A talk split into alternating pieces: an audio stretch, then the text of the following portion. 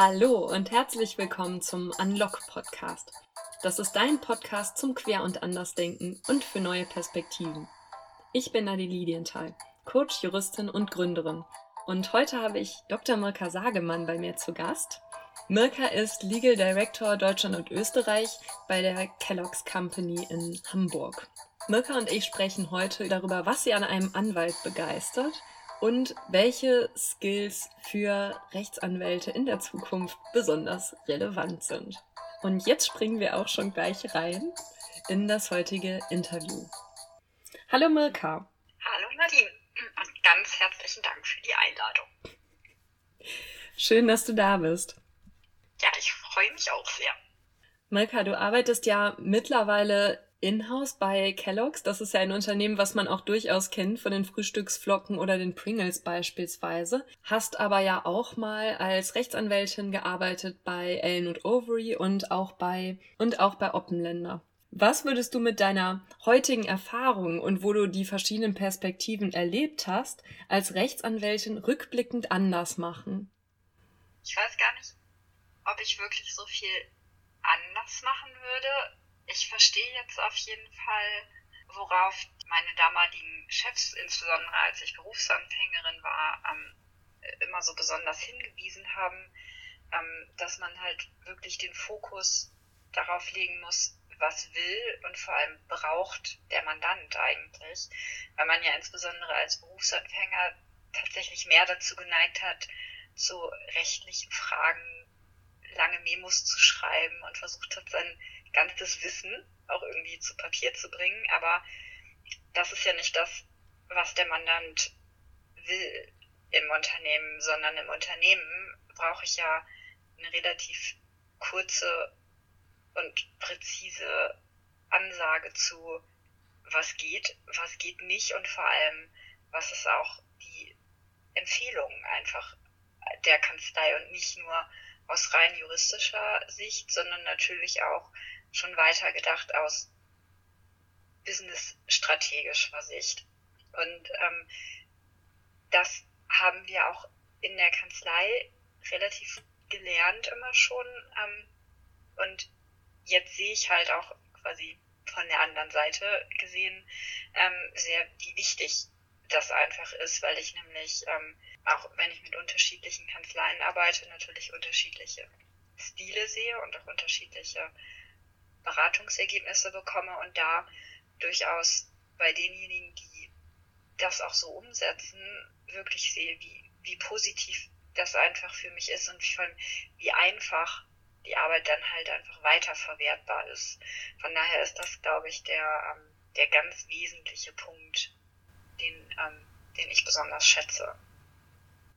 Also eine Business-Orientierung und auch eine ja, pragmatischer Beratung.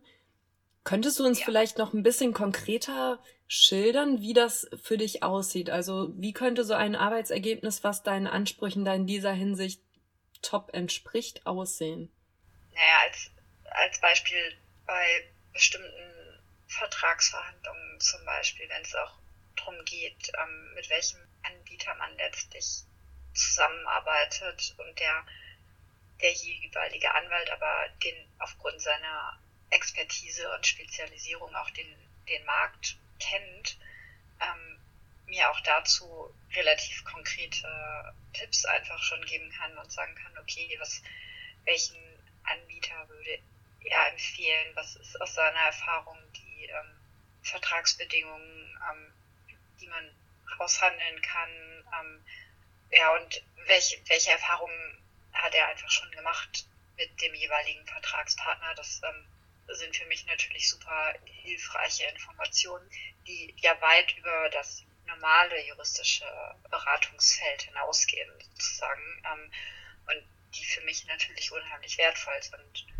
Also du würdest sagen, für dich ist es wertvoll und in deiner Praxis ist es besonders gut verwertbar, wenn der Anwalt auch in der Lage ist, über den Tellerrand hinaus zu blicken und seine eigenen Verknüpfungen herzustellen, auch mit ja angrenzenden Fachbereichen, wirtschaftlichen Erwägungen und auch ähm, spezifisches Branchenwissen mit seiner Rechtskenntnis verwebt und dir daraus so ein spezifisches, ähm, eine ganz spezifische Empfehlung bastelt.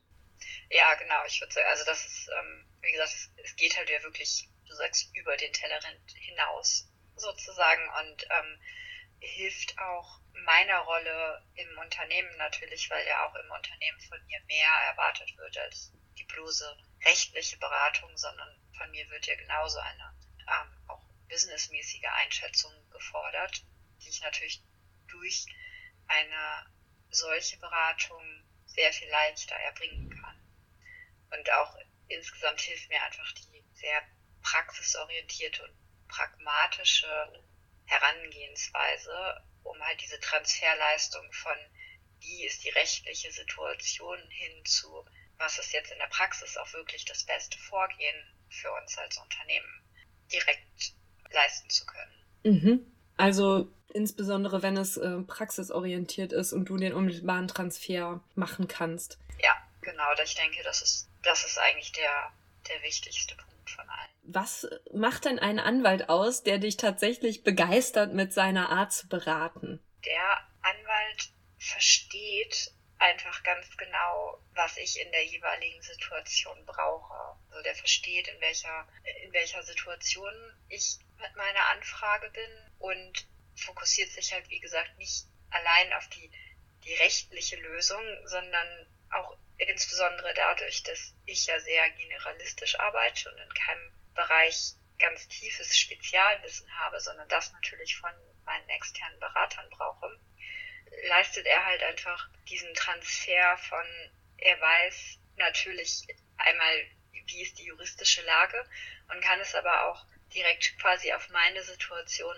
anwenden und mir dementsprechend auch darüber hinaus raten, was aus seiner Sicht auch in der Praxis das beste Vorgehen wäre. Gibt es so Momente, wenn du zurückdenkst, wo du von einer Rechtsdienstleistung so richtig begeistert warst oder vielleicht auch einfach so kleine Momente, wo du gedacht hast, Mensch, das ist jetzt aber hier wirklich was, was über den Durchschnitt hinausgeht? Ja, doch, davon gab es einige. Das waren halt genau diese Fälle sozusagen, wo wir beispielsweise überlegt haben oder in einer Vertragsprüfung eingestiegen sind, um zu gucken, ähm, passt der Vertrag, den das Procurement-Team für uns rausgesucht hat, quasi und dann halt tatsächlich vom Anwalt den Hinweis bekommen haben, naja, da gibt es wahrscheinlich schon noch einen besseren Anbieter aus folgenden Gründen. Und ähm, er dann einfach aufgrund seiner Erfahrung in dem Fall ähm, uns empfehlen konnte, welcher Anbieter halt für uns in der konkreten Situation der bessere war, auch aufgrund der Vertragsbedingungen, die man mit demjenigen einfach ähm, verhandeln konnte, so dass ich ja aufgrund dieser, dieses über den Tellerrand Blickens des Anwalts und dieser Mehrleistung, die er gebracht hat, ähm, halt auch das Business natürlich ganz anders beraten konnte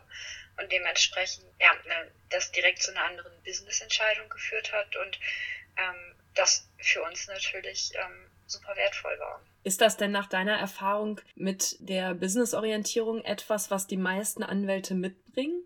weiß jetzt gar nicht, ob ich sagen könnte, die meisten sozusagen, weil wir natürlich mit denen arbeiten, die es mitbringen. ähm, das ist natürlich eins der, äh, der Kriterien, so, warum wir gerne mit den jeweiligen Anwälten arbeiten. Aber ich würde schon sagen, dass das ist ein wichtiges Kriterium, das einfach diejenigen auszeichnet, mit denen ich ähm, arbeite. Was sind für dich im Hinblick auf Kompetenzen und Fähigkeiten die drei wichtigsten Punkte, die Rechtsanwälte mitbringen sollten? Natürlich auf jeden Fall fachliche Expertise, aber das ähm, versteht sich ja eigentlich von selbst.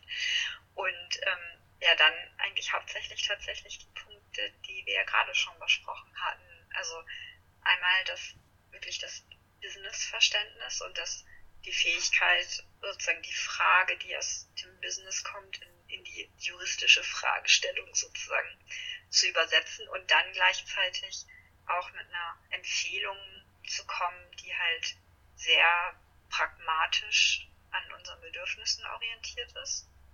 Und ähm, ja, dann natürlich die, die Fähigkeit, das auch ähm, entsprechend klar zu kommunizieren und ähm, ja, ansonsten auch wenn das jetzt keine Kompetenz sozusagen in dem Sinne ist, ist natürlich auch natürlich die Punkte Erreichbarkeit, Schnelligkeit und so ähm, durchaus auch relevant für mich, weil ich ja viele Sachen ähm, auch wirklich schnell entscheiden muss bei uns und dementsprechend brauche ich natürlich auch schnell und kurzfristig ähm, den entsprechenden Rechtsrat. Genau, das sind eigentlich so die, die wesentlichen Punkte. Und über diese drei Punkte, die du jetzt genannt hast, hinaus, ähm, beziehungsweise in Ergänzung, was siehst du als Fähigkeiten und Kompetenzen an, die Rechtsanwälte gerade heute in dieser Zeit jetzt mit Corona und mit wachsender Unsicherheit, ähm, exponentiellem Wandel, was siehst du als Kompetenzen und Fähigkeiten an, die in diesen Zeiten besonders relevant sind für dich als Legal Director in der Zusammenarbeit mit den Kanzleien? Tatsächlich schwer zu sagen, dadurch, dass sich jetzt so in meiner Arbeit gar nicht so viel geändert hat. Ähm, wichtig ist natürlich so ein auch im Wandel die Fähigkeit zu haben, so ein bisschen auch die ungewisse Zukunft mit einzubeziehen in die, in die Beratungsentscheidungen und ähm, wenn natürlich niemand weiß sozusagen, was die Zukunft bringt, auch trotzdem da so, ja, so ein, quasi irgendwie so grundsätzlich einen möglichst weiten Blick auf alles zu haben, um halt äh, nicht nur mit, mit engem Blick auf, wie ist die Lage jetzt heute zu beraten, sondern ähm, auch schon darauf hinzuweisen, ja, wie behält man den Blick was sich gegebenenfalls halt ändern könnte. Also ein Umgang mit Unsicherheiten und eine ähm, in Betracht ziehen von Unsicherheiten und auch so eine Art ganzheitliche, weite Blickweise, die auch so ein bisschen Nachhaltigkeit einer Lösung im Blick hat. Ja, genau. Super. Vielen Dank, Mirka, für diese Insights aus der Praxis. Schön, dass du heute da warst. Ja, vielen herzlichen Dank, ähm, dass ich da sein durfte. Das hat mich natürlich sehr gefreut. Dankeschön. Und ja, wir verabschieden uns jetzt und wünschen euch noch einen wunderbaren Tag, wo auch immer ihr ihn verbringt.